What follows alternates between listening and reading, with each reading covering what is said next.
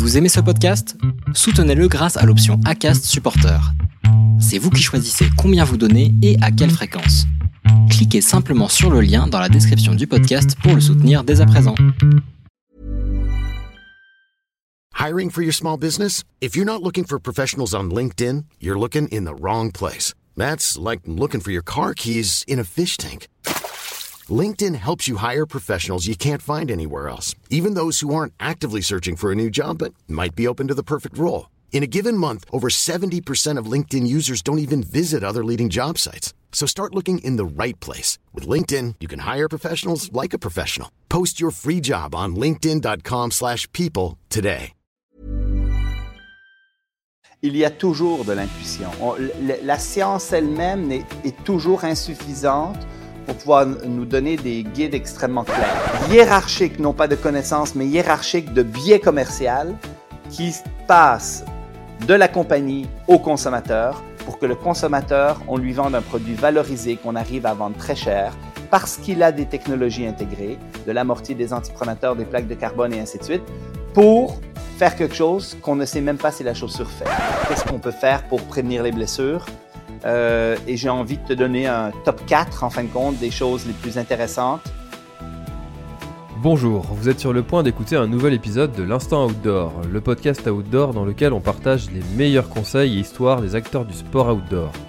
Mon objectif est de vous inspirer et vous inciter à bouger en conservant votre santé grâce aux conseils et retours d'expérience pour se lancer et progresser dans votre sport. Nutrition, préparation mentale, entraînement, apprentissage, parcours de vie, on abordera ici tous les sujets sans tabou et de façon naturelle. Je suis François Hinault, fondateur de Planet Trail Productions, speaker, créateur de contenu pour les sports outdoor, créateur de la bière endurante et organisateur du Grand Raid du Finistère. Contactez-moi sur contact at sur LinkedIn ou sur mon site planettrail.com. Bonne écoute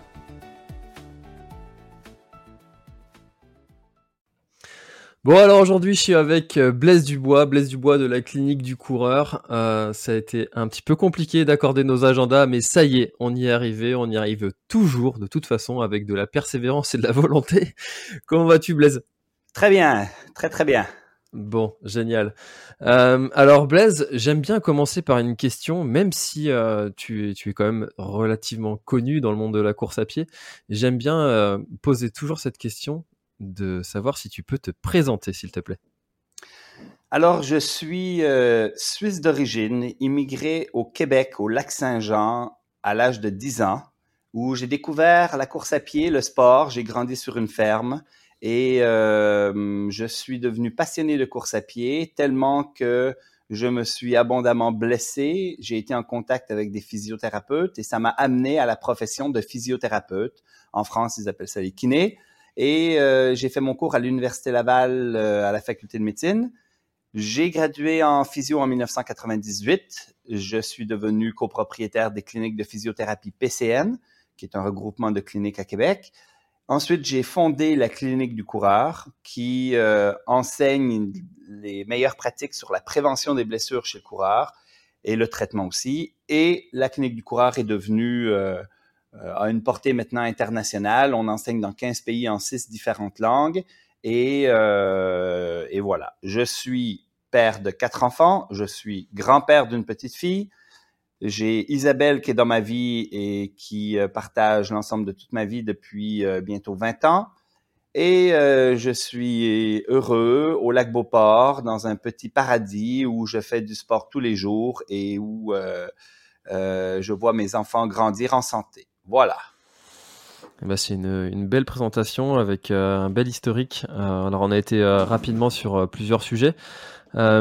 Il y, a quelque chose quand même que je dois te dire, c'est que quand j'ai commencé la, la, course à pied il y a maintenant 7 ans, donc ça a toujours tout de suite été le trail, jamais fait de course sur route. Euh, eh bien, j'ai fait un petit peu comme tout le monde. Euh, j'ai essayé de, me renseigner sur sur les meilleures pratiques et forcément, un des réflexes, c'est de taper sur internet euh, comment progresser en course à pied, euh, comment éviter les blessures, comment comment comment ci, comment ça. Et et je me suis tapé toutes les conférences de la clinique du coureur que tu as pu faire il y a il y a huit ans. Et il y a quelque chose qui m'avait marqué, c'était de savoir comment est-ce que toi tu, tu faisais et comment est-ce que tu vivais le fait d'être face à des, médecins qui, qui te donnaient leurs, règles, leurs croyances et que tu avais toujours des, arguments pour, leur répondre. Et, je voulais savoir si tu étais toujours confronté à, ce problème. Alors, je, gère deux entreprises qui sont pleinement affranchies et qui n'ont pas de hiérarchie. C'est-à-dire qu'il n'y a pas de patron, il n'y a pas de boss, il n'y a pas de gens qui décident euh, qu'est-ce qu'on fait, qu'est-ce qu'il faut faire. Par contre, dans la vie, il y a une hiérarchie. Et la hiérarchie, c'est une hiérarchie de connaissances. Euh, et ça veut dire quoi? Ça veut dire que quand on a de la connaissance sur quelque chose, on a un certain pouvoir quand on discute avec quelqu'un sur un sujet pour euh, dire, ben, écoute, il y a des études bien faites, des RCT qui nous montrent que si on utilise telle modalité, on a un rôle, on peut avoir un rôle préventif sur les blessures, on réduit l'incidence des blessures. De connaître cette science, d'avoir cet intérêt pour cette science nous donne un certain pouvoir, en fin de compte, et les gens le savent maintenant, hein, parce que maintenant c'est le c'est le jeu de, de, dire oui, mais c'est démontré que, oui, mais la science nous montre que, puis après ça, tout le monde interprète sa science de sa manière, tout le monde a son propre filtre pour faire en sorte, en fin de compte, d'avoir un argument finalement de d'échange avec les autres personnes. Mais quand on revient 20 euh, ans en arrière, donc quand tu es au début de la clinique du coureur euh, et de PCN, euh, alors la clinique du coureur, c'est depuis 2008 officiellement, mais on faisait des petites capsules, des petits trucs déjà avant. Euh, ben en fin de compte, euh, moi j'ai fait des débats, j'en ai fait 10 à travers le monde, où je débattais avec des, des médecins, des PhD, d'autres physiothérapeutes, des podiatres, pour débattre de sujets fondamentaux auxquels il faut qu'on évolue. C'est-à-dire que je te donne des exemples très simples. Euh, le débat sur la chaussure a fait le tour du monde. C'est là-dessus que j'en ai fait le plus parce qu'on était convaincus qu'il fallait des chaussures euh, avec antipronateur, de l'amorti pour prévenir les blessures, quand il n'y avait aucune science sur ce sujet-là. Et ce que ça fait, en fin de compte, c'est que dans le débat, ben, on essayait d'apporter la science existante, soulever des interrogations par rapport à la non-science existante et faire en sorte qu'on soit capable de cheminer intellectuellement vers une plus grande vérité, vers quelque chose qui ressemblait plus à ce qu'on vit. Et maintenant, on a de plus en plus de science et ça facilite nos conversations sur le sujet. Mais oui, je continue de débattre avec euh, des médecins, avec des physios, avec n'importe qui. Puis encore une fois, moi, je viens du Québec. Et au Québec, on a beaucoup moins la hiérarchie du euh, physiothérapeute, euh, médecin, médecin spécialiste, professeur. Alors là, le professeur en Europe, c'est le grand Manitou de la connaissance mais finalement, il y a des professeurs qui ne connaissent pas bien la science et qui, en fin de compte, euh, ben, ont pas de, devraient tout simplement euh, dire je le sais pas, voilà. Donc euh, oui, je continue de m'obstiner à travers le monde et à être surtout, et ça c'est encore plus important, être pleinement ouvert à la nouvelle science qui sort et aux nouvelles théories qui qui arrivent et qui qui vont changer mon idée parce que ma pratique aujourd'hui est totalement différente de la pratique que j'avais il y a 20 ans au début de ma pratique de physiothérapeute. C'est ultra intéressant ce que tu viens, ce que tu viens de dire, euh, parce que c'est quelque chose qu'on peut analyser avec euh, l'expérience. On était convaincu de certaines choses il y a peut-être euh, un, deux, trois, quatre ans. Euh, et, quand on est créateur de contenu, on est confronté à, ça. Euh, ah bah tiens, t'avais dit ça. Ah ouais, mais c'est quelque chose que je pensais il y a trois ans, il y a quatre ans. toi, tu comment tu fais pour structurer comme ça tes, croyances et tes pensées? Est-ce que tu te bases uniquement sur sur les études ou finalement il y a aussi de, l'intuition des fois qui rentre en jeu? Il y a toujours de l'intuition. La science elle-même est, toujours insuffisante pour pouvoir nous donner des guides extrêmement clairs. La science est toujours dans le gris, mais il y a du gris pâle et du gris foncé et la recherche qu'on a intellectuellement, c'est d'être cohérent, c'est-à-dire d'être capable de prendre l'ensemble de cette science et d'être cohérent dans la manière après ça dont elle est exprimée de façon vulgarisée. C'est-à-dire que je vais avoir neuf études qui vont me dire que augmenter la cadence du pas de course, ça a un effet, euh, ça réduit le stress sur le squelette. Tout d'un coup, on a une étude qui dit ah quand on ralentit la, la, la cadence, euh, ça réduit, ça euh, quand on réduit la cadence, ça réduit le stress sur le, le, squelette, ce qui est le contraire des neuf autres. Alors là, c'est important d'analyser cette science, d'essayer de leur donner un niveau de qualité, d'essayer de voir dans quelle mesure il y a des biais associés à ces études pour savoir dans quelle mesure on s'y fie ou pas. Et on va donner comme un niveau de confiance à ces évidences, à ces données probantes. Et à partir de ça, on a plein d'éléments et on n'est jamais dans le tout noir ou dans le tout blanc, on est toujours dans les nuances de gris, mais il y a des tendances. Et ces tendances-là, si on arrive à être cohérent dans notre cerveau avec l'ensemble de tous les éléments qui doivent se confronter, se mélanger aux autres éléments, la cadence va se mélanger à la pose du pied au sol, à la force d'impact, etc. Et tout d'un coup, il y a des zones où on dit ah mais là c'est incohérent, il y a quelque chose qu'on n'a pas compris. Euh, et là, il y a beaucoup de, de c'est de la réflexion, c'est de du raisonnement clinique, c'est du raisonnement tout court.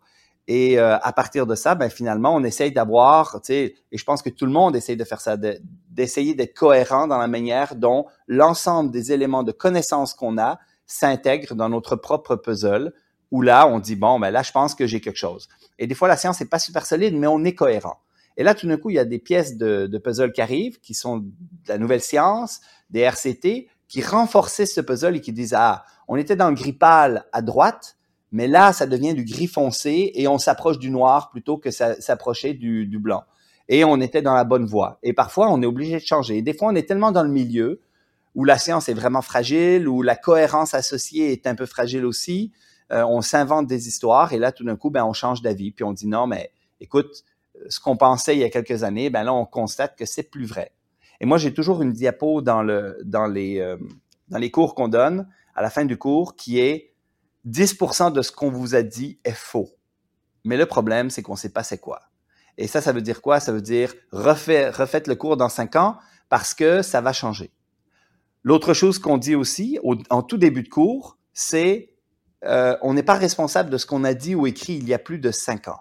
Parce que j'ai dit des bêtises et j'ai dit des choses, des énormités quand j'étais plus jeune. Et euh, entre autres, j'ai gradué il y a 24 ans. Donc, j'ai encore des posters il y a 24 ans. Euh, comment prescrire une chaussure avec les antipronateurs pour les pieds plats, avec de l'amorti pour les pieds creux, pour prévenir les blessures, etc., etc. Et j'ai même construit une présentation, tout ce que vous devez oublier de ce que je vous ai dit, avec les 10 bêtises que j'ai euh, que j'ai dit dans ma vie qui étaient euh, vraiment énormes. Bon, j'ai changé il y a déjà quand même plusieurs années en lisant la littérature, j'ai constaté que ce qu'on m'avait enseigné à l'université n'était pas toujours adéquat. On a changé ces choses-là. Et il y a des choses actuellement qui deviennent de plus en plus stables, de plus en plus solides et qui font en sorte que ce qu'on véhicule comme connaissance et comme science aux gens, euh, on est, je pense, dans quelque chose de très cohérent et proche d'une certaine vérité. Et, euh, et, voilà. Mais on se bat euh, quotidiennement avec des gens qui disent des bêtises et qui euh, rentrent dans un, dans, dans, des choses souvent associées au marketing. Et là, les plaques de carbone sont un excellent exemple, par exemple, avec les nouvelles chaussures de, de course de performance, où on dit une panoplie de bêtises qui ne sont pas cohérents avec ce qu'on connaît de la science. Et alors, justement, euh, quand on est euh, quand on est euh, sportif, quand on est euh, runner et même quand on est consommateur et, et, et seulement citoyen, c'est toujours compliqué de, de, se positionner dans, dans, dans ces différents débats. Je, je, prends l'exemple souvent pour illustrer ça de, du passage à l'euro. Euh, où on avait des économistes euh, de renom euh, international qui nous disaient faut passer à l'euro, et on en avait un autre en face qui nous disait faut surtout pas passer à l'euro. Et, et, toi, tu es au milieu, euh, tu as, des études, tu, tu, réfléchis quand même un petit peu avec ta tête, et puis tu dois te dire mais, mais finalement, qu'est-ce qu'on doit faire? Et, et, pour la course à pied, bah c'est pareil, on a des des tendances qui vont nous amener vers certaines pratiques, et puis on va avoir euh, une tendance inverse qui va nous être expliquée par quelqu'un de brillant, et, on doit faire un choix. Euh, comment euh, faire un choix dans, toute cette connaissance? Ah là, ta question, elle est excellente. Elle est excellente parce que on confronte, tu sais, on confond une hiérarchie de connaissances avec des postures d'autorité. C'est-à-dire qu'il y a des gens qui vont se positionner comme étant une autorité dans un domaine en particulier et qui vont euh, être grandement écoutés, euh, mais avec un niveau de connaissance qui est limité. Euh, et, on le voit de plus en plus avec les médias sociaux. La posture d'autorité est quelque chose qu'on peut valoriser. je vous dirais, tu peux être le plus brillant et le plus connaissant d'un sujet. Si tu ne t'exposes pas sur les médias sociaux, tu ne seras pas écouté. Donc, on est obligé maintenant de faire du marketing de ces, connaissances. On est obligé de les mettre de l'avant avec une enveloppe acceptable. On ne peut pas juste être connaissant sur un sujet. Et euh, ben, la clinique du coureur réalise bien évidemment ces choses-là depuis longtemps. C'est-à-dire, je te donne un exemple, on a une veille systématique de la littérature. À toutes les semaines, on trie tout ce qui est indexé sous la terminologie running runners dans Medline et dans certaines banques de données. On trie tout ce qui s'écrit au niveau scientifique et on manque vraiment pas grand-chose euh, pour s'assurer de toujours être à jour semaine après semaine de ce qui s'écrit sur la prévention, le traitement des blessures chez le coureur. Les chaussures, les orthèses, les semelles orthopédiques, etc. Ça, c'est notre veille scientifique. On a six PhD qui sont dans cette, euh, dans cette, euh, et c'est Jean-François Esculier lui-même qui fait cette revue initiale. Et on est six, en fin de compte, à travailler autour de, de la conception des cours, de remettre nos cours à jour, de toujours être à jour à travers tout ça. Mais si la clinique du coureur n'utilise pas un minimum de marketing pour pouvoir véhiculer ses connaissances, pour pouvoir mettre l'enrobage autour pour qu'elle soit attrayante quand on va leur le donner, ben, il n'y a personne qui va écouter cette science et cette connaissance. Et le problème, c'est que dans la vie, il y a des gens qui n'ont pas cette connaissance et qui ont un super beau enrobage et qui vont, en fin de compte, pouvoir véhiculer des bêtises phénoménales. Et le consommateur au centre a à peu près aucune idée qui il faut qu'il écoute. Il y en a un qui est, une belle présentation, qui est verbomoteur, qui euh, présente bien son truc, euh, mais lui, il a aucune notion pour juger du niveau de connaissance de la personne. Et ça, c'est un problème. C'est un problème actuel qui déroute une panoplie de gens. Euh, y, a le, marketing, par exemple, des marques fait tellement bien qu'on arrive à faire croire à des bêtises phénoménales et les gens vont tout simplement écouter des, des, des trucs qui se passent. Vous avez des grands docteurs, grands physios qui passent à la télé pour parler de, de marques, des marques les plus connues en vous vantant les antipronateurs dans les marques quand les études nous montrent que ça change absolument rien. Et tout d'un coup, tu as un scientifique qui fait une étude sur, euh, sur les antipronateurs, qui voit un effet positif des antipronateurs pour prévenir les blessures, et cette seule unique euh, étude n'est pas confrontée à l'ensemble des autres qu'on connaît, et il émerge en parlant de son étude, et encore une fois, on est dérouté par rapport à la vérité. Donc, c'est un vrai problème. Et si tu me poses la question à moi, j'ai toujours un très grand souci de savoir d'où vient l'information que je reçois. Alors, j'écoute tous les trucs sur le COVID, qui est zéro ma compétence. Je n'y connais mais absolument rien en virologie et compagnie.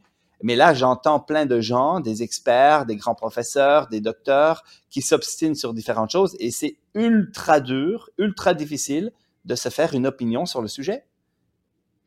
Et, et, en fin de compte, la seule chose que je peux faire, c'est d'essayer de, juger, un, du niveau de connaissance des personnes, ce qui est aussi difficile quand je ne suis pas connaissant.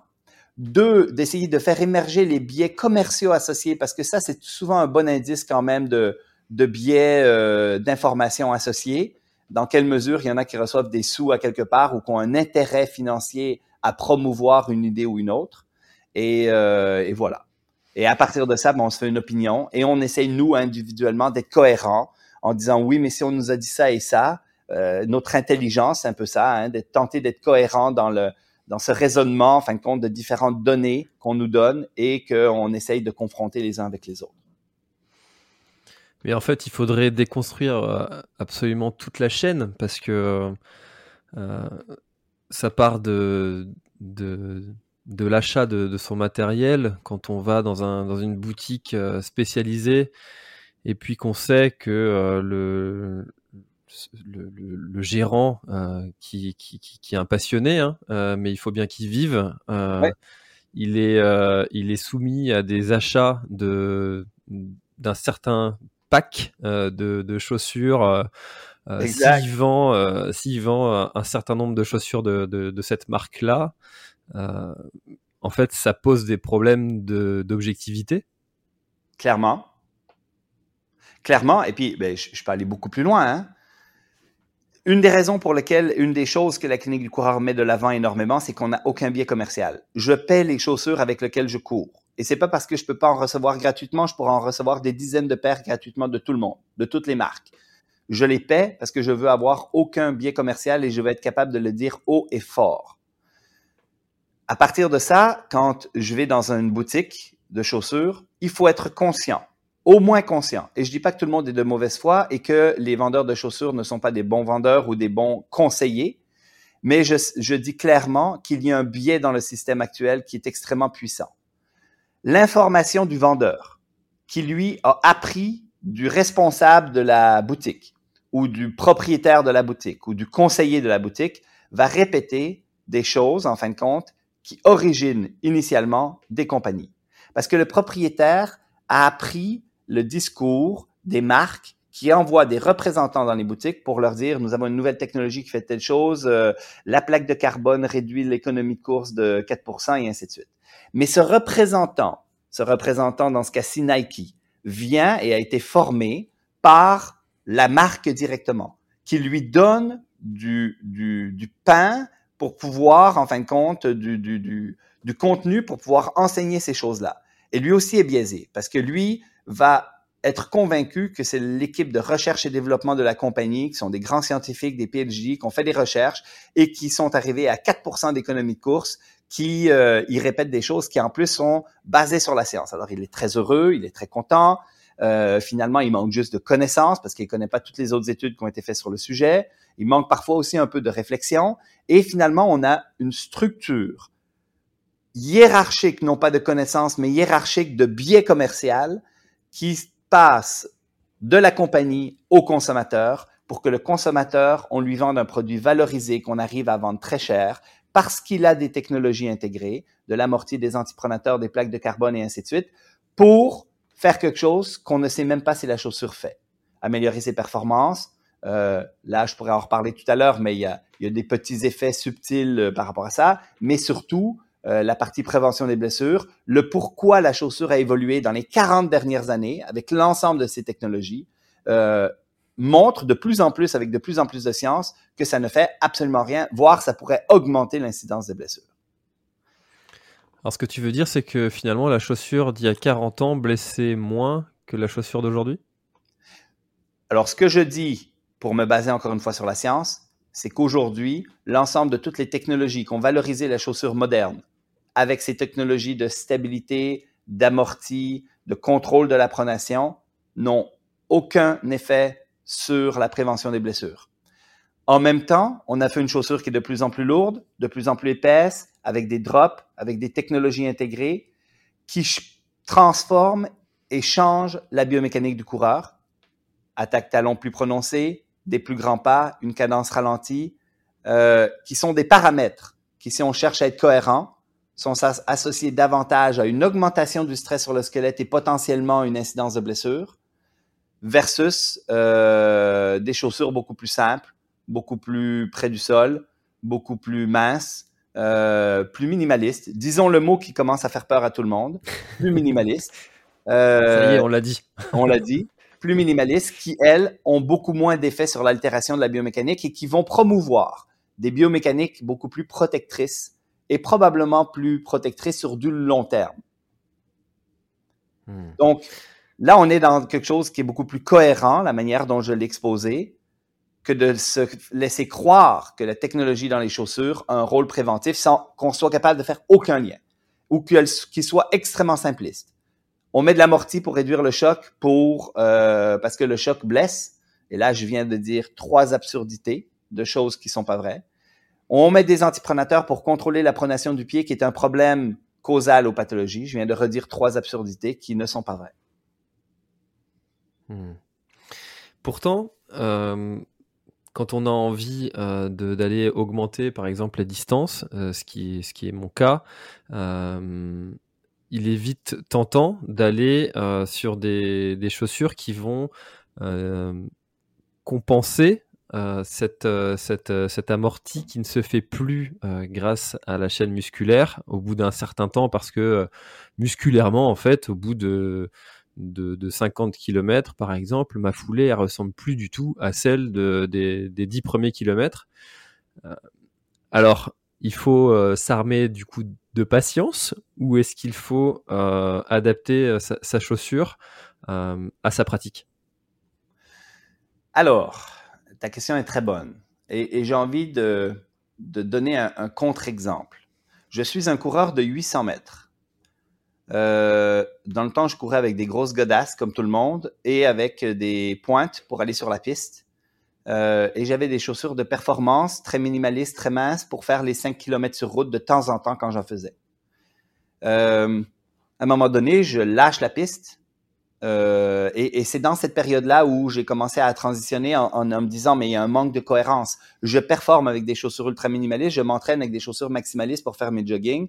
C'est quoi l'intérêt? La prévention des blessures. Je fouille la littérature. Il n'y a rien sur le sujet. Il y a même des auteurs dans le temps, hein, ça fait longtemps, mais qui disaient, attention, peut-être qu'on fait le contraire en ayant des grosses chaussures sur la prévention des blessures. Donc, je décide de migrer vers des chaussures minimalistes pour mon jogging je m'adapte à des chaussures de 70% d'indice minimaliste, donc des chaussures euh, très peu de drop, très basses, euh, proches du sol, euh, très flexibles, puis plus légères bien évidemment parce qu'il y a moins de contenu. Et je commence à faire l'ensemble de mes entraînements par semaine, qui sont à peu près, je fais des semaines à 50 km par semaine, je suis un coureur de 800 mètres. À un moment donné, je finis l'université, je me mets à la route. Et là, je fais du 5 km et tranquillement, je fais un, un, 10, un 15, un, un 21 et euh, ben, je décide de pas changer de chaussures parce que je suis pleinement adapté à ces chaussures-là. Et à un moment donné, je décide de faire le marathon, donc je ne change pas de chaussures. Je garde encore mes chaussures plutôt minimalistes euh, parce que je suis pleinement adapté aux chaussures. Et maintenant, euh, j'ai fait euh, quelques 65 à 75 kilomètres. Et là, euh, l'automne prochain, attention, je le dis à personne, mais j'aimerais bien faire un 100 kilomètres parce que mes 50 ans arrivent un 100 km et ben, je ne changerai pas mes habitudes. En fait, la question, c'est quelle serait la raison de migrer pour moi qui est adapté à des chaussures plus minimalistes vers des chaussures maximalistes? Alors, on pourrait dire qu'il y a une altération de la biomécanique, comme tu l'as mentionné. Alors, la question, c'est est-ce vraiment le cas? Et quand je dis est-ce vraiment le cas, on vient de finir une étude à Clessy. On a regardé des ultra-trailers qui ont fait 160, 160 euh, et quelques kilomètres, 166, et euh, 156, excuse, euh, des boucles de 26 km et on prenait des mesures de biomécanique à chacun des tours pour essayer de voir dans quelle mesure les personnes avaient une altération de leur force, de leur biomécanique, etc. Donc oui, on a vu une altération initiale, mais après ça, aucun changement au niveau de la cadence. Euh, pas de changement après le premier tour au niveau de la force de deux groupes musculaires. Euh, donc, est-ce qu'il y a vraiment un changement biomécanique? Alors, il y a de la fatigue qui s'installe. Euh, Peut-être que on a des petits changements qui se font, oui, c'est possible. Mais est-ce que ces changements-là sont vraiment problématiques par rapport au lien avec la chaussure? On commence à avoir des douleurs. Alors, si jamais tes douleurs sont au niveau du pied, on sait que la chaussure plus amortie, avec plus d'amorti, plus grosse, plus épaisse, a un effet de protection sur le pied. Ça, c'est assez bien démontré au niveau de la science. Euh, ce qui est très bien démontré aussi au niveau de la science, c'est que plus la chaussure elle est grosse, plus elle va stresser le genou et le dos. Donc, la question, c'est quand tu fais, tu prolonges tes distances, que tu fais tes ultras, euh, quel est ton facteur limitant? Si toi, à chaque fois, tu dis, moi, je, mes pieds brûlent, j'ai mal aux pieds, j'ai euh, mon ancienne fasciapathie plantaire qui ressort, je vais te conseiller d'avoir peut-être un petit peu plus d'amorti dans ta chaussure. Parce que tu vas avoir un outil que tu peux utiliser on ne parle pas de prévention de blessures de façon générale. On ne parle pas de compenser pour une biomécanique qui s'altère. On parle de protéger une structure anatomique du pied qui va être davantage stressée euh, au niveau de ton corps. Et euh, de mettre un peu plus d'amorti, faut protéger ce maillon faible. Mais si tu me dis, moi, c'est mes genoux. Moi, mes genoux lâchent après 100 euh, km, j'ai des grosses douleurs aux genoux, puis le dos me fait mal. Et je vais te dire, avoir plus d'amorti est contre-productif. Donc, pour moi, c'est essentiel de rester, encore une fois, rigoureux, de sortir de, nos croyances où l'amorti protège de façon générale et que si on court plus longtemps, on a besoin de plus d'amorti. Et, euh, et je vais finir cette section-là sur euh, quelque chose qui est essentiel. Le corps s'adapte à tout dans la mesure où on prend le temps de s'y adapter. Il y en a qui font des ultra trails pieds nus. Il y en a qui font des ultra trails en minimaliste. Il y en a qui font des ultra trails en moyen maliste. Il y en a qui font des ultra trails en super maximaliste. On s'adapte à tout. Et si toi, c'est les Oka que tu trouves beaux et que tu veux les gros euh, mafat euh, de Oka pour faire de l'ultra, il y a possibilité que tu t'y adaptes. Je ne dis pas que c'est une bonne chose, mais on s'adapte à à peu près tout. Tu vois, ça c'est un des discours qui m'a qui m'a plu dans, dans la clinique du coureur. c'est le fait de dire si vous ne cherchez pas la performance et si vous ne vous blessez pas, euh, eh ben peut-être qu'il ne faut rien changer. Ouais. Et ça, c'est essentiel comme message. C'est essentiel parce qu'on est dans une population qui ont été, qui sont habitués, et je vais dire qui ont été mal orientés initialement vers des chaussures maximalistes. Donc, on a une population actuelle, on parle de 95% de la population, qui sont adaptés à des chaussures technologiques maximalistes qui sont inappropriées et inadéquates pour optimiser leur foulée, leur performance ou pour sur du long terme prévenir les blessures. Mais quand tu y es pleinement adapté, le désir de l'enlever, de la retirer, d'aller vers des chaussures plus simples et plus minimalistes t'expose à te blesser pendant un certain temps. Donc, essentiel de ne pas changer pour changer au niveau de, des, des, des, je vais dire, des habitudes au, niveau du désir de suivre la mode finalement. C'est ça la grosse problématique, c'est qu'on va vous exposer des tendances, des nouveautés qui vont amener des changements, qui vont vous exposer aux blessures parce que vous changez d'habitude. La vague du minimalisme comme mode a causé plusieurs problèmes et blessures de gens qui se sont, en fin de compte, euh, euh, mal adaptés à ces chaussures-là, qui n'ont pas pris le temps de l'adaptation. Mais les plaques de carbone actuellement avec les chaussures maximalistes, c'est la même chose. Moi, j'ai des retours de gens qui se blessent avec ces chaussures parce que ils ont fait une transition trop rapide. S'ils font une transition douce, ils se blesseront pas. Comment faire une transition douce euh, à partir du moment où il y a une plaque, euh, elle est là, quoi oui, mais en fin de compte, la plaque, ce qu'elle fait, c'est qu'elle augmente la rigidité de votre chaussure. Donc, ceux qui ont toujours eu l'habitude d'avoir des chaussures rigides auront pas de problème trop avec la plaque. Mais ceux qui sont habitués à des chaussures plus flexibles, vous marchez avec des Nike Free qui sont très flexibles, vous avez euh, des chaussures de ville de tous les jours qui sont assez flexibles, vous êtes pieds nus dans la maison chez vous, vous avez des chaussures de course qui sont euh, moyen malistes, qui ont une bonne flexibilité, et là tout d'un coup, vous tombez sur les plaques de carbone et vous dites, je veux intégrer cette chaussure-là pour performer parce que tout le monde performe plus, c'est votre croyance, et vous voulez la tenter. Ben, assurez-vous de l'intégrer doucement parce que la rigidité de la plaque va faire en sorte que votre pied ne travaillera pas tout à fait de la même manière. Et ce changement biomécanique euh, vous expose finalement à avoir euh, potentiellement des petits bobos, des petits problèmes par tout simplement le changement de biomécanique induit. On sent un peu que la plaque de carbone, c'est euh, ton nouveau combat. ça fait plusieurs fois que tu mentionnes cette nouvelle technologie. Est-ce que tu, tu, tu, la vois vraiment d'un mauvais œil, cette, euh, cette nouvelle technologie dans les chaussures? Enfin, nouvelle entre guillemets, parce que maintenant, ça fait quand même quelques temps qu'elle est, qu'elle est là. Alors, tu sais, quand je donne des conférences, à la fin, on a toujours une période de questions et 90% euh, des questions portent sur la chaussure.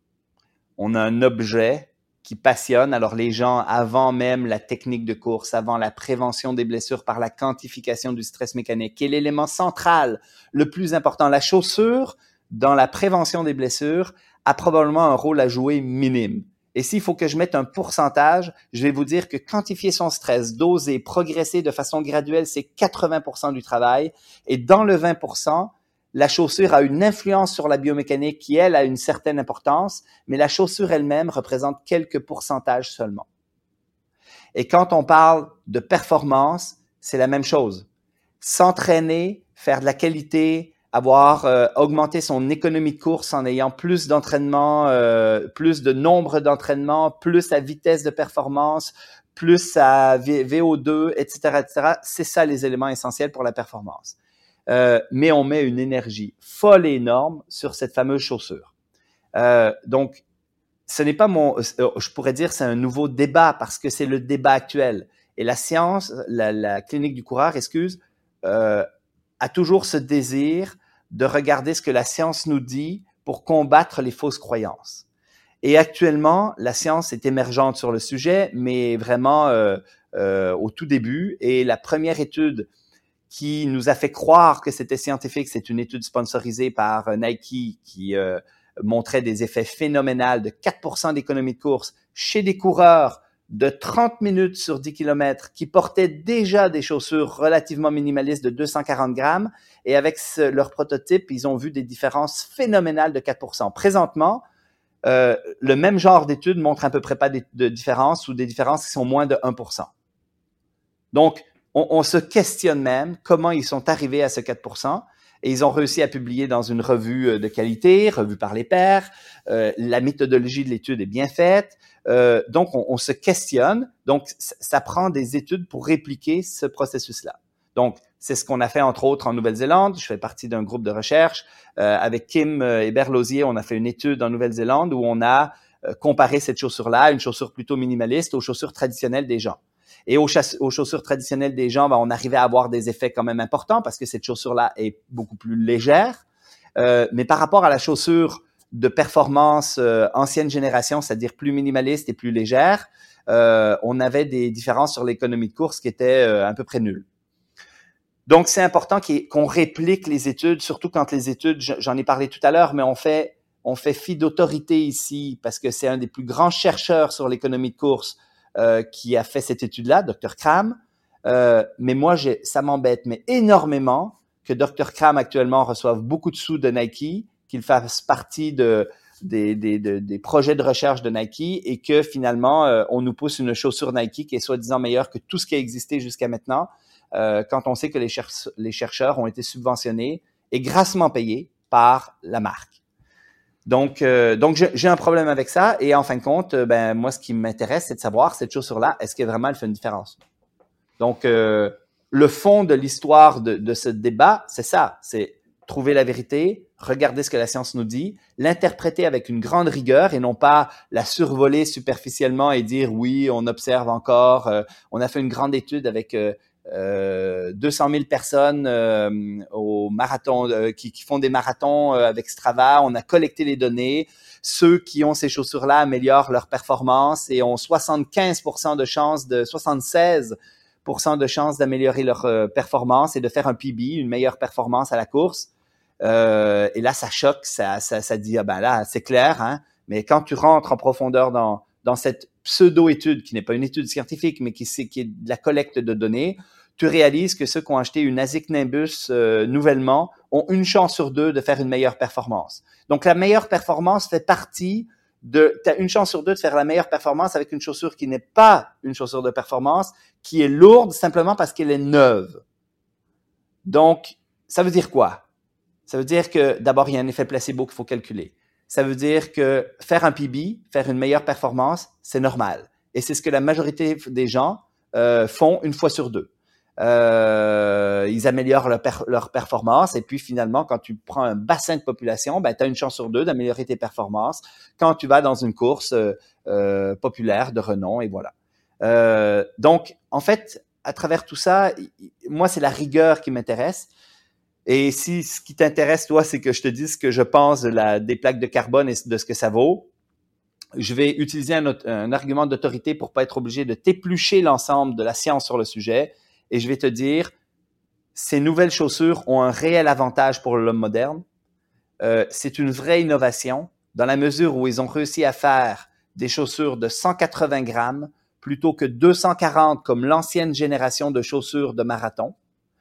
Et ils ont réussi à alléger ces chaussures-là de façon significative en faisant des chaussures qui étaient aussi maximalistes que les chaussures d'entraînement traditionnelles que les athlètes utilisent la majorité du temps, même les athlètes de haut niveau et que donc le différentiel pour s'adapter à cette chaussure-là est beaucoup moins importante qu'elle l'était dans le passé et que il y a probablement donc un effet de préservation musculaire sur les longues distances comme le marathon parce que tu as peu de changements d'habitude. Donc la vraie révolution, c'est d'avoir fait une chaussure qui est maximaliste mais légère.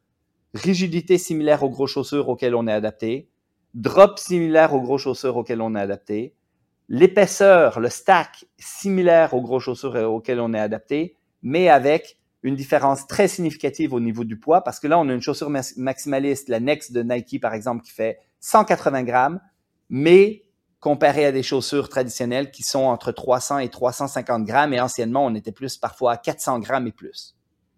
Là, c'est la vraie révolution. Et si vous me dites, est-ce que ces chaussures-là améliorent les performances? la réalité terrain et la nouvelle littérature scientifique nous montrent que c'est à peu près 1% euh, d'amélioration de performance.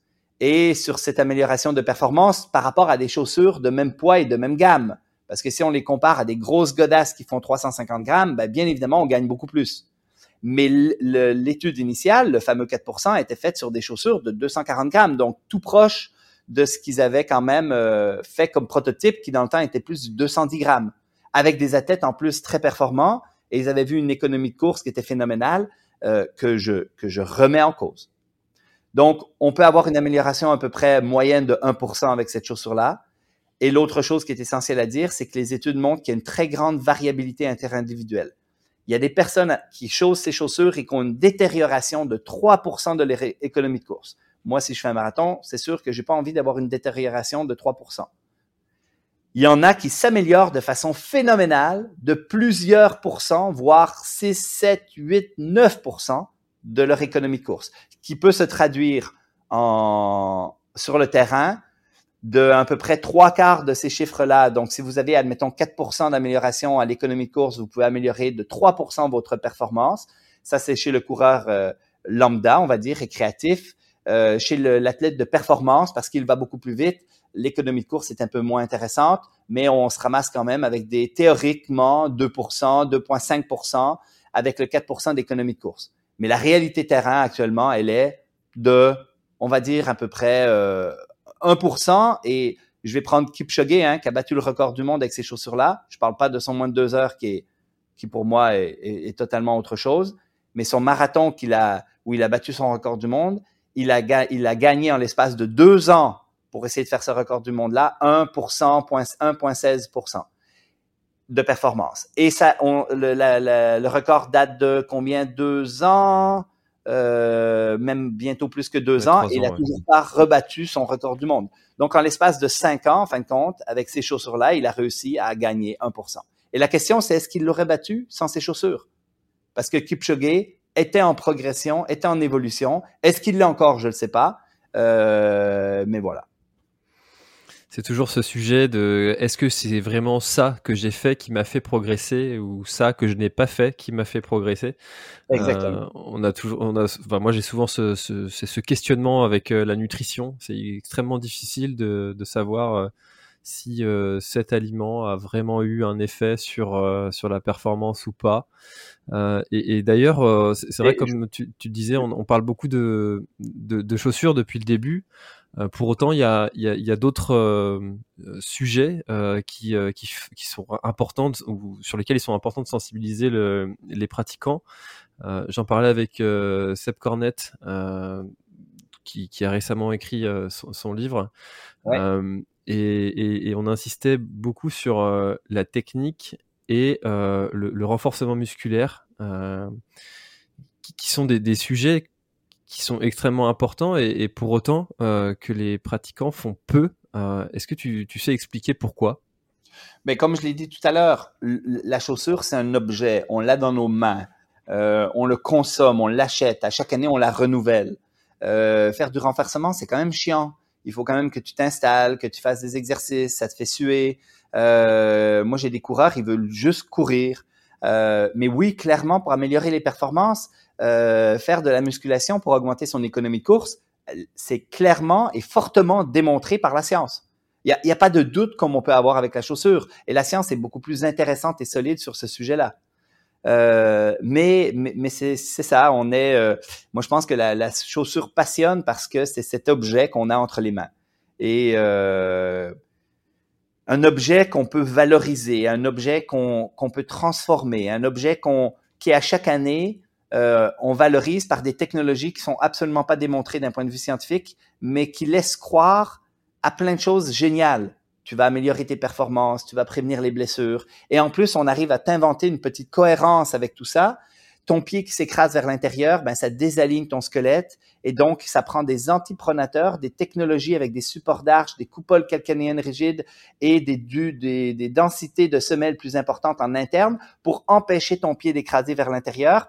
Et à partir de ça, ben on va aligner ton squelette, tu vas être plus en ligne, tu vas avoir moins de perte d'énergie vers l'intérieur, tu vas moins te blesser parce que tu vas garder un squelette bien aligné et bingo, on a quelque chose que tu as dans les mains qui fait juste coûter des sous mais qui te demande aucun effort que tu vas pouvoir mettre dans tes pieds pour prévenir les blessures. Et tout ça, c'est de la bullshit. Tout ce que je viens de dire, Parce que si jamais tu fais un petit, euh, coupage et tu mets ça, là, les gens vont capoter, ils vont, euh, ils vont dire, oh là là, Blaise, il a changé son fusil d'épaule. Euh, parce que tout ce que je viens de dire, en fin de compte, c'est des faussetés. Et c'est bien démontré actuellement que ce sont des faussetés. C'est-à-dire, l'alignement, la pronation du pied et le pied plat ne sont pas des problèmes. le, le, fait de les avoir ne sont pas causales aux pathologies. Les antipronateurs dans les chaussures ne corrigent pas la pronation. Ça ne change en rien la pronation du pied qu'on ait ou pas un antipronateur. Euh, et, je parle même des orthèses plantaires, des, des, semelles orthopédiques. Ça ne change pas la pronation du pied. Ça change la cinétique, les forces internes, mais ça ne change pas la cinématique.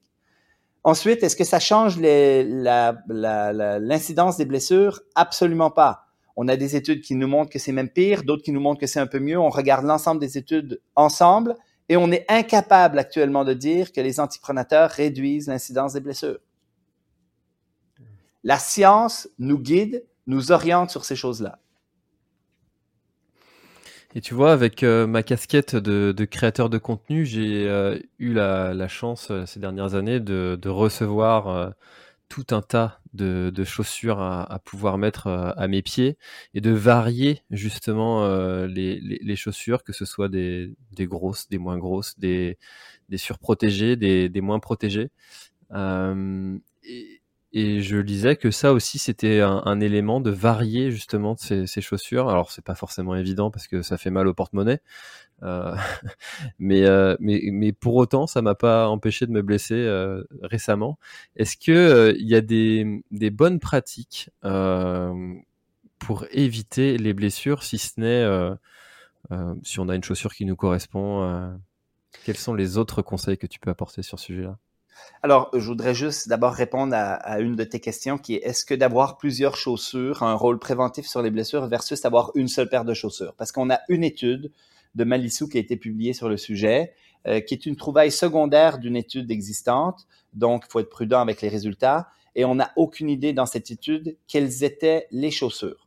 Donc, on n'a aucune idée dans quelle mesure celui qui a une chaussure a une chaussure maximaliste, qu'on peut même supposer, hein, parce que la 95% des gens s'achètent une chaussure dans le marché et c'est des chaussures traditionnelles, maximalistes, euh, comme on voit un peu partout, et que celui qui a deux paires de chaussures ou plus, qui a une, une combinaison et qui varie ses chaussures, a peut-être plusieurs chaussures, mais peut-être aussi d'indices minimalistes différents. Donc, souvent, ce qu'on va voir, c'est quelqu'un qui a une euh, une chaussure euh, traditionnelle, mais qu'il a une chaussure un peu plus légère pour faire ses intervalles, sa vitesse ou ainsi de suite. Et donc, il va avoir deux ou trois paires de chaussures. Mais si on fait la moyenne du degré de minimalisme de ses chaussures, ça va tirer vers le un peu plus minimalisme parce que, euh, parce finalement, il cumule plusieurs chaussures, dont quelques chaussures plus minces et plus, entre guillemets, performantes. Et celui qui a seulement une chaussure, il est probable qu'il ait juste une grosse chaussure. Mais dans l'étude de Malissou, on n'a aucune idée de quelle chaussure on parle. Donc, cet argument, encore une fois, qui est un argument basé sur une étude, un argument d'autorité, que si on a plusieurs chaussures, on se blesse moins que si on en a juste une, bah, c'est une interprétation très simpliste de la littérature. Donc, il faut être très prudent encore avec ça. On n'en a aucune espèce d'idée. Ça pourrait plaire à l'esprit de dire, si on a plusieurs chaussures, on a de la variété dans la biomécanique. Et en ayant de la variété dans la biomécanique, on ne répète pas continuellement les mêmes gestuels et donc on a peut-être moins de risque de se blesser. Mais si vous voulez avoir de la variété dans votre gestuelle biomécanique, il y a une façon de faire qui est beaucoup, beaucoup plus efficace que d'avoir trois paires de chaussures, qui est d'aller dans des sentiers plutôt irréguliers. Et là, en allant en sentier, en allant dans de la trail, dans euh, des terrains irréguliers, ben vous allez varier votre technique de course. Votre cadence euh, va être plus ou moins importante selon le, la surface, les cailloux, les racines, et euh, votre pronation, supination va être variée selon les inclinaisons du terrain, selon euh, euh, tout ce qui donne, tout ce que notre environnement nous donne comme influence. Donc, vois-tu, à cette première question, en fin de compte, encore une fois, la science, la rigueur dans la lecture de la science est essentielle pour pouvoir être cohérent sur ce qu'on va faire. Une des choses qu'on fait, même s'il n'y a pas de science sur le sujet, c'est de dire, euh, essayer d'intégrer davantage de surfaces irrégulières parce que c'est cohérent avec ce qu'on connaît, même s'il n'y a pas encore de science qui a validé ce concept-là. Euh, voilà. Alors, c'est, j'adore ce podcast parce que il me montre euh, à maintes et maintes reprises comme je peux avoir tort sur certains sujets. et, j'adore ça. avoir tort et puis ouvrir l'esprit et puis casser des croyances qu'on peut avoir parce que si moi je les ai, bah, les auditeurs doivent les avoir aussi. Donc c'est extrêmement bénéfique. J'enchaîne sur ta question initiale qui est qu'est-ce qu'on peut faire pour prévenir les blessures? et j'ai envie de te donner un top 4 en fin de compte des choses les plus intéressantes. La première, et j'en ai, je l'ai mentionné tout à l'heure, c'est la quantification du stress mécanique. Le dosage de la progression dans tout ce que vous faites au niveau de votre entraînement pour être assez progressif pour que votre corps ait le temps de s'adapter. J'augmente le volume de façon très graduelle. J'augmente la vitesse de course de façon très graduelle.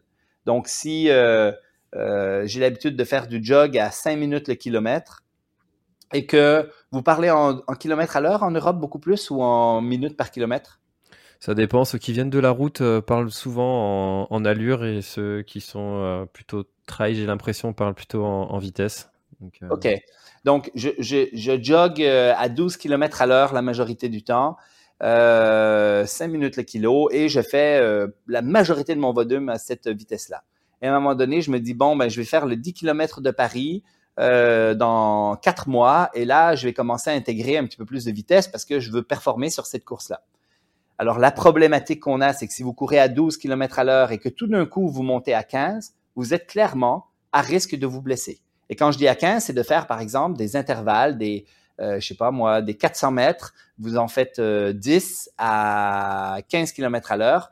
Ben, même si pour vous, physiologiquement, ça reste facile parce que vous faites des, petites minutes et quelques à ces vitesses-là, et que vous en faites une dizaine, avec un repos qui est suffisant pour bien récupérer entre chaque, si physiologiquement ça va être facile pour vous, au niveau mécanique, vous vous exposez à des stress auxquels vous n'êtes pas adapté. Le 15 km à l'heure, vous n'êtes pas adapté. Donc la consigne, c'est de dire, vous augmentez la vitesse de course de façon très graduelle. Vous passez de 12 à 12.5, à 13, à 13.5, à 14, semaine après semaine. Et de cette manière-là, dans deux mois, je serai à 15 et je serai pleinement adapté à du 15 km à l'heure. Donc, le premier facteur, c'est la quantification du stress mécanique et on parle de quantifier l'ensemble des paramètres de votre entraînement. En ordre, euh, souvent, l'erreur numéro un, c'est le volume. J'augmente trop vite le volume. J'augmente trop vite la vitesse. Et après ça, c'est le dénivelé, euh, principalement négatif, mais aussi positif. Intégrer le dénivelé de façon graduelle. Allez-y avec du 100 mètres de plus à la fois et de cette manière-là, vous allez pouvoir vous préparer à cumuler euh, tout ça. Vous avez 20 ans, vous allez être courbaturé, mais ça va mieux passer, vous allez mieux guérir. Mais si vous avez, vous avez pris un petit peu plus d'âge, la transition va être un petit peu plus progressive, un petit peu plus lente. Euh, par contre, à 20 ans, on se blesse abondamment parce qu'on exagère vraiment. Et euh, on sait actuellement au niveau des statistiques que c'est 50 à jusqu'à 80% des coureurs qui se blessent à chaque année. Donc, on, clairement, on n'a pas trouvé la solution pour essayer de prévenir les blessures. Les gens, euh, on quantifie d'abord et avant tout très mal leur stress mécanique. Pour moi, c'est 80% de la réponse à cette question. Et dans le 20%, les conseils que je pourrais donner sont d'ordre beaucoup plus biomécanique. Euh, alors, je vais dire en, numéro 2, faites des petits pas. Faites peu de bruit quand vous courez et portez des chaussures plutôt simples. Et bien évidemment, la chaussure, c'est si jamais vous commencez la course à pied, vous commencez immédiatement avec des chaussures d'indice minimaliste de plus de 50%, idéalement plus de 70%. Donc, on est ici dans des chaussures quand même pas mal minimalistes avec du 70%. Si jamais vous êtes habitué, comme on le disait tout à l'heure, à vos habitudes, euh, et là, vous voulez courir votre 10, mais là, il faut savoir avec quoi vous voulez courir votre 10 km et il faut vous falloir vous habituer à cette nouvelle chaussure qui est aussi un changement. Ou si vous voulez courir votre disque avec les mêmes chaussures avec lesquelles vous vous entraînez, ben vous ne touchez pas à votre, euh, à votre chaussure, si ce n'est que d'essayer d'avoir la même chaussure un peu plus légère. Les deux paramètres biomécaniques donc, augmenter la cadence, faire peu de bruit quand on court, sont les deux consignes qui augmentent les comportements de modération d'impact, c'est-à-dire qui vont vous amener à courir un petit peu plus léger et là-dessus, on a de la science intéressante qui montre qu'autant au niveau traitement qu'au niveau prévention, on pourra avoir un effet bénéfique. Donc, j'ai nommé la quantification du stress mécanique. J'ai nommé la technique de course avec la cadence et le moins de bruit. J'ai parlé de chaussures qu'il faut bien évidemment personnaliser en fonction de vos habitudes. Mais si vous êtes débutant, c'est tout de suite 70% d'indice minimaliste. Et j'enchaînerai ensuite avec le renforcement, qui est un autre aspect très intéressant pour la prévention des blessures et aussi surtout pour la performance. Et je n'ai pas nommé le stretching et la souplesse, je n'ai pas nommé plein d'autres choses qui sont pour moi la suite, mais qui sont beaucoup moins importantes. Quel regard tu as sur euh, la, tendance euh, vers la, l'accélération aux, grandes distances j'ai l'impression qu'il y a une, un espèce d'effet de mode qui incite euh, peut-être les, plus jeunes, j'en ai reçu hein, sur le podcast, euh, qui, euh, qui ont envie d'aller sur, sur des, des ultra trails à moins de 25 ans, voire même à moins de 20 ans. Est-ce que tu, regardes ça avec inquiétude? Est-ce que tu comment est-ce que tu réagis face à, cette tendance? Alors, pour moi, il y a deux choses. D'abord, on s'est égaré anciennement sur les recommandations de distance par rapport à l'âge.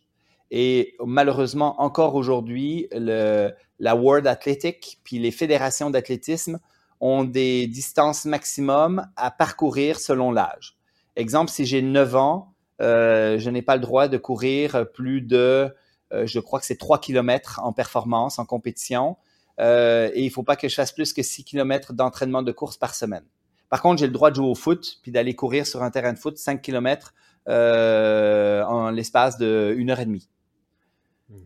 Euh, donc, l'être humain et toutes ses contradictions. Voilà. Et donc, il y, a vraiment, en, fait, je, je, comprends un peu pourquoi on a mis ça en place, en fin de compte, parce qu'il y a certainement, en fait, c'est pas pour les enfants, c'est pour les adultes. C'est pour les coachs, c'est pour ceux qui vont pousser des enfants qu'il faut pas pousser. On sait que la spécialisation active est un, un très bon prédicteur de ne plus faire le sport plus tard.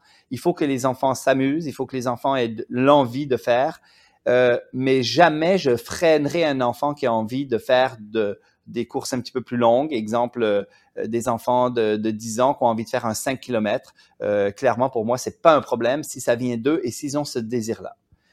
Après, tu as des exceptions d'enfants qui ont un plaisir, et ils sont quand même rares, on va se le dire, de faire des longues distances ou de courir longtemps à basse vitesse.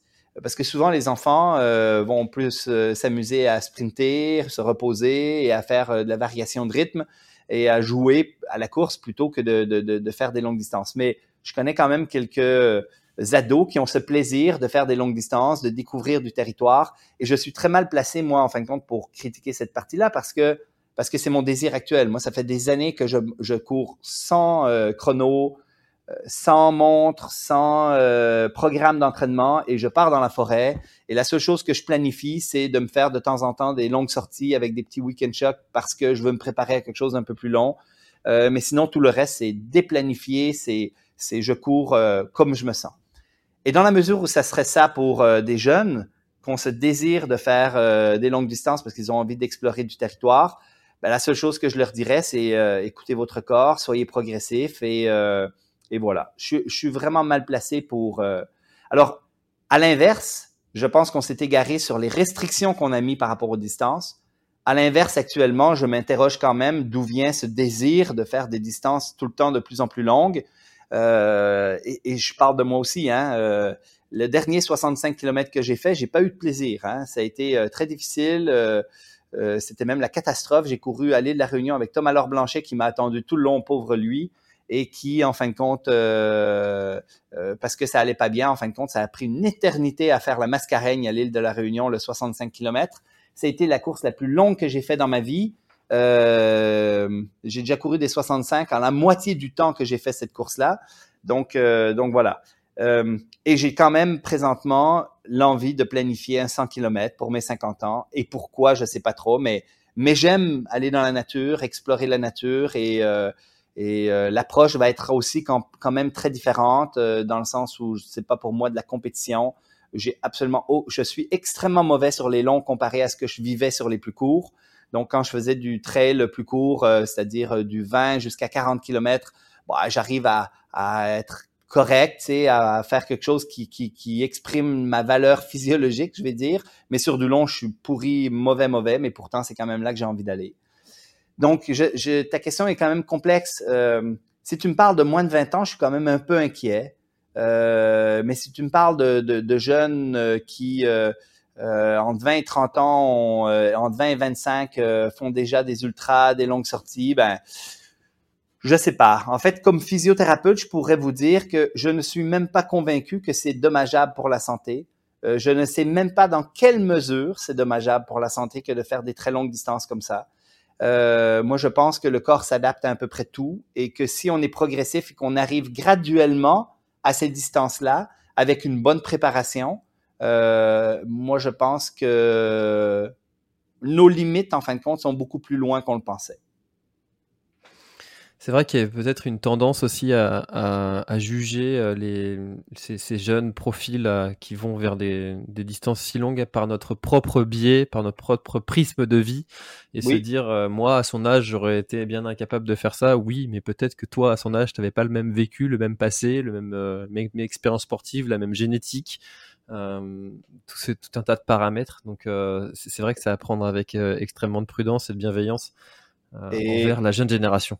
Ouais, et tu sais, Guillaume Millet me racontait euh, les histoires. Il était euh, au micro pendant un UTMB la première fois où tu as euh, Kylian Jornet qui, qui fait l'UTMB et où tu as Olmo, en fin de compte, qui avait gagné, je pense, l'édition précédente, mais qui était comme un des favoris, bien évidemment. Et euh, ils étaient tous en arrière de le micro en disant oui, tu sais, l'ultra trail, c'est pour les personnes. Euh, quand on prend de l'âge, on devient plus performant en ultra trail parce que bon, il y a des raisons physiologiques et, et même mécaniques. Hein, nos tissus deviennent euh, euh, plus élastiques et il y a peut-être un peu plus de, de il y a plus d'économie de course associée à notre profil de tissu, etc jusqu'à ce qu'il y ait un Kylian Jornet qui vient démolir tout le monde et qui, jusqu'à la presque toute fin de la course, personne n'y croyait en disant non, mais il va bientôt exploser, non, non, mais c'est bientôt la fin, non, non, mais attention, euh, et que finalement, il, garde, il gagne une TMB euh, loin en avant avec. Euh, et là, ça a un peu transformé finalement cette, cette vision qu'on avait et ça prend toujours des contre-exemples pour nous remettre à notre place au niveau de l'humilité, au niveau de nos croyances, pour et même au niveau de la science, hein, pour nous montrer finalement que, euh, ben, soyons prudents, d'avoir beaucoup de convictions très fortes quand finalement on en connaît très peu. Et d'ailleurs, ce sera, euh, je pense, euh, une de mes dernières questions. il faut beaucoup d'envie, beaucoup de passion, beaucoup de, de pugnacité, de persévérance pour, pour faire le travail que tu fais. Euh, et j'ai un ami qui, euh, qui euh, alors peut-être que c'est son, son éducation religieuse qui, qui, qui, veut qu'il dise ça, mais il dit, il dit une phrase qui moi me me drive au quotidien ou presque. Il dit choisis ton combat, choisis le bien. parce qu'on peut pas être partout, on peut pas être bon et performant sur tous les sujets. Qu'est-ce qui toi te, drive J'ai voulu te poser la question plein de fois pendant l'épisode, mais je me suis gardé pour la fin.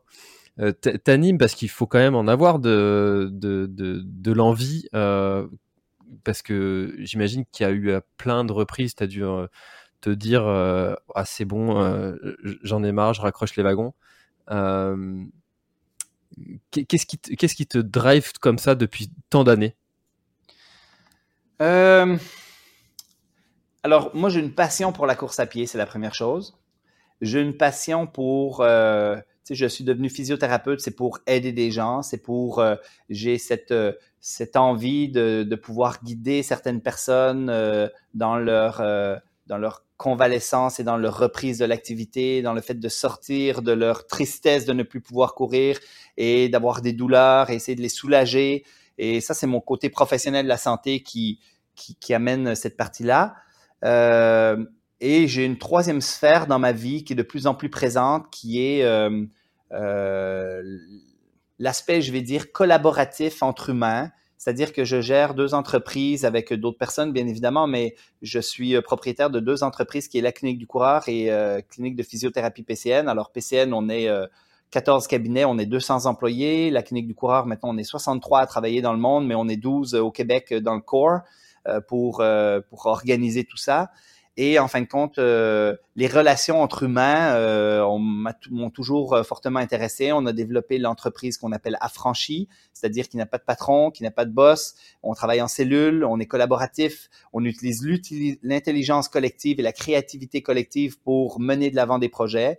Euh, on, a, on arrive à fonctionner, on a appris à fonctionner sans patron, donc sans hiérarchie décisionnelle on prend des décisions collectives.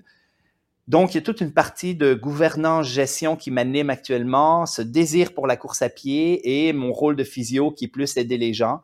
Et euh, ben en fait, ça m'amène à, tu sais, quand on parle de, de notre why euh, à la clinique du coureur, en fin de compte, euh, notre notre why, en fin de compte, tout le monde sait ce que la clinique du coureur fait. On est, on donne des cours pour sur la prévention des blessures. on a une ressource éducative pour la, les, les, coureurs qui veulent apprendre là-dessus. C'est ton histoire à toi. Le comment on le fait, c'est en diffusant les plus récentes avancées scientifiques, les gens commencent à, à connaître en fin de compte euh, cette partie-là de nous aussi. Euh, mais la raison, c'est pourquoi on fait ça? C'est quoi notre why? Et là, je vais mélanger mon why personnel au why de la clinique du coureur parce qu'il est très similaire en fin de compte. C'est parce qu'on croit au partage d'un savoir fiable et accessible qui contribue à la santé des populations. Et euh, ce désir-là, en fin de compte, d'aider les autres, euh, d'être des humains qui collaborent ensemble pour essayer de trouver les meilleures manières de faire euh, et d'exposer de, un savoir qui est fiable dans un monde où les médias sociaux nous bombardent de bêtises, euh, c'est ça qui nous drive. Alors c'est pour ça que tout d'un coup, c'est pour ça que j'écris un livre en fin de compte euh, vulgarisé, mais qui finalement expose euh, les meilleures pratiques au niveau scientifique. C'est pour ça qu'on donne des cours aux professionnels. C'est pour ça qu'on tente d'influencer les autres sur ces pratiques et qu'on essaye de rentrer en contact avec euh, avec les détaillants de chaussures, avec les compagnies, avec euh, ceux qui ont des fausses croyances au niveau de la chaussure, parce qu'on a ce désir de changer les choses vraiment dans notre environnement.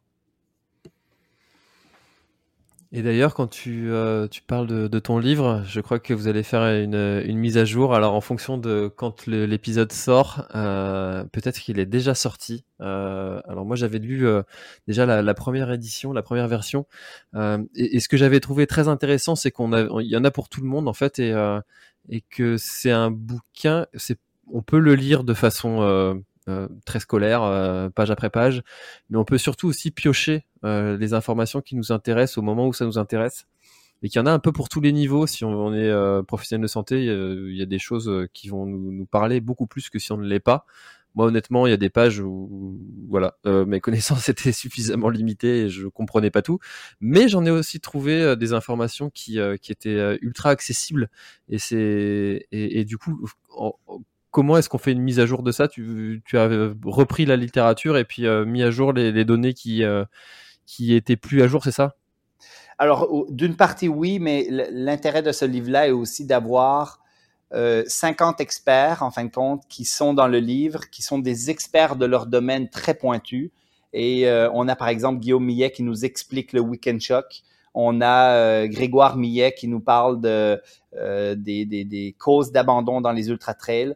On a euh, des Australiens, des Américains, des Européens de toutes sortes. On a euh, des experts, en fin de compte, qui nous exposent leur domaine de recherche pointu de façon vulgarisée. Donc, ce livre-là a la richesse, en fin de compte, de d'avoir 50 experts internationaux. Et quand je dis 50 experts, c'est pas des experts, c'est les plus grands experts de la course à pied dans le monde.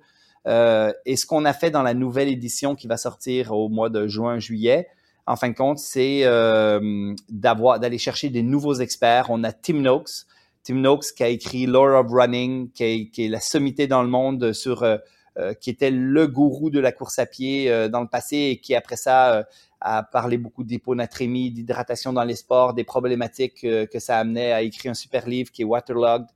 Euh, et, euh, et, qui maintenant a, développé aussi le concept de gouverneur central, euh, parle beaucoup maintenant de nutrition. Donc, euh, Tim Noakes m'a fait euh, quelques pages dans le livre, en fin de compte, pour exposer ses expertises de pointe, mais de façon vulgarisée. Alors, quand on dit vulgarisé, c'est sûr que c'est pas un roman. On est dans, on est dans de la vraie on, on, essaye de mettre ça dans des mots compréhensibles, mais bien évidemment, on est dans l'explication de la science qui parfois alourdit un petit peu. Mais le livre, entrecoupé de tous ces experts, a des sections qui sont euh, qui ont été aussi mis à jour sur euh, des nouvelles connaissances, des nouvelles choses, mais qui sont beaucoup plus faciles à lire. Donc la nouvelle édition, la, la deuxième édition, en fin de compte, a plein de nouveaux experts à l'intérieur. On a fait euh, sept nouvelles fiches de pathologie, donc comment traiter vos bobos, et euh, il y en avait déjà euh, 23, il y en a maintenant 30. Et euh, ben, il y a plein de petites sections qui ont été rajoutées. Il y a une partie sur le sommeil, euh, bon, etc., etc. Et ce livre, on l'écrit avec Fred Berg. il y a Alexis Berg qui fait toutes les photos, donc il y a plein de nouvelles photos aussi. Et il y a Olivier Roy-Bayerjon et Mélanie Fournier aussi qui sont collaborateurs à ce livre pour faire un objet qui, la nouvelle édition va être un objet encore plus intéressant que l'autre. Euh, qui, que, vous pourrez avoir à la maison en papier. Maintenant, les livres papier deviennent de plus en plus rares, mais euh, moi, je pense qu'il y a des quelques livres comme ça qui valent la peine d'avoir et on est très fiers du produit qu'on est en train de finaliser. C'est d'autant plus vrai avec un livre qui, euh, qui, se, qui ne se lit pas vraiment, en fait, où on pioche comme ça les informations. On l'a tout de suite dans la, dans la bibliothèque. Je trouve ça beaucoup plus simple que. Alors, c'est vrai qu'on ne va pas l'avoir, on va pas y avoir accès euh, partout où on soit dans le monde. Mais euh, j'ai du mal, même si je suis très digital, j'ai déjà dit dans le podcast, à passer à, à cette version, euh, des versions Kindle. donc, le, la version papier a encore tout son intérêt, je trouve je, te comprends, mais je suis peut-être de la vieille école aussi. euh, Blaise, merci beaucoup. On a fait un, joli tour euh, de, plusieurs questions. J'en aurais encore plein à te poser, mais on peut peut-être se garder ça pour un prochain épisode. Euh, est-ce qu'il y a quelque chose, toi, que tu aurais aimé ajouter pour, pour clôturer notre échange et dont on n'aurait pas encore parlé? Écoute, on a parlé de plein de choses. J'ai quoi dire d'autre. On, on passe toujours beaucoup trop, de temps, je trouve, sur la chaussure, mais c'est le sujet qui passionne le plus. Euh, euh, on, parle, parle pas jamais assez souvent et euh, de façon abondante de la quantification du stress mécanique dans la prévention des blessures. moi, je pense que c'est quelque chose vraiment qu'il faut qu'il faut que chacun des coureurs, si jamais vous voulez vivre une carrière de course, vous avez envie de courir longtemps, vous êtes passionné par cette activité, il y a une chose qu'il faut apprendre, c'est la quantification du stress mécanique. Et vous pouvez apprendre tout ça. Hein. Il y a des petites vidéos, il y a des petits trucs sur le site de la clinique du coureur.com. Euh, vous avez un beau petit vidéo euh, explicatif qui est en anglais, mais vous avez un texte en français, vous avez l'outil. Il faut que vous découvriez c'est quoi la quantification du stress mécanique parce que c'est 80% de la réponse à la prévention des blessures. Et si jamais vous êtes blessé, c'est aussi 80% du traitement de base de n'importe lequel des blessures de surutilisation. Et si jamais vous êtes professionnel de la santé, vous ne connaissez pas les cours de la clinique du coureur, il faut venir faire le cours 1.0 qui, dans une pratique de professionnel, est un game changer. Et je parle, je m'adresse autant aux médecins, aux physios, aux chiro, aux podos, l'ensemble des professionnels qui traitent le musculo-squelettique. Vous devez venir faire ce cours-là. C'est pas moi qui l'enseigne. Et euh, en Europe, c'est rare que je l'enseigne. Je y vais encore de temps en temps. Mais on a des groupes d'enseignants de très haut niveau qui sont vraiment des pros pour pouvoir vous donner l'ensemble des outils, des clés qui vont faire de vous des meilleurs cliniciens. Notre promesse de marque à la clinique du coureur, faire des professionnels des meilleurs cliniciens. Et euh, on y arrive assez bien jusqu'à maintenant, donc euh, ne soyez pas inquiets. Voilà. En tout cas, il y a plusieurs intervenants qui sont euh, déjà passés sur le podcast. Donc, si euh, le, premier c'est euh, celui-ci que vous écoutez, sachez qu'il y en a d'autres qui sont déjà sortis. donc, il y a une belle série et d'autres à venir. merci beaucoup, Blaise, pour ton temps, pour tes explications, pour ta transparence, ta franchise, ton honnêteté et tout ton travail aussi. je te dis à, très très bientôt et bonne journée. Pareillement. Salut, ciao, ciao. Salut, à bientôt. Merci d'avoir écouté cet épisode de l'Instant Outdoor.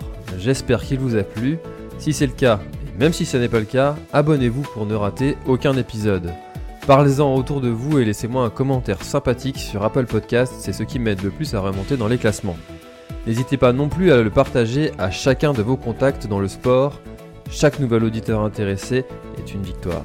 Si vous avez besoin d'un speaker pour votre événement, d'un contenu pour votre marque, d'une bonne bière artisanale bretonne, d'infos sur le Grand Raid du Finistère, n'hésitez pas à me contacter à l'adresse contact at planettry.com. A bientôt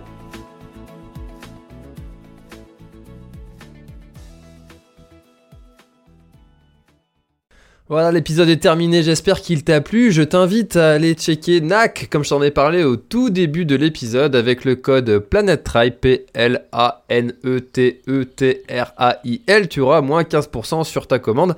Et moi, je te souhaite un très, très, très, très, très bon footing, très bon trajet. Bref, ce que tu es en train de faire, je te le souhaite un très bon. Allez, à bientôt dans un prochain épisode. Bye bye.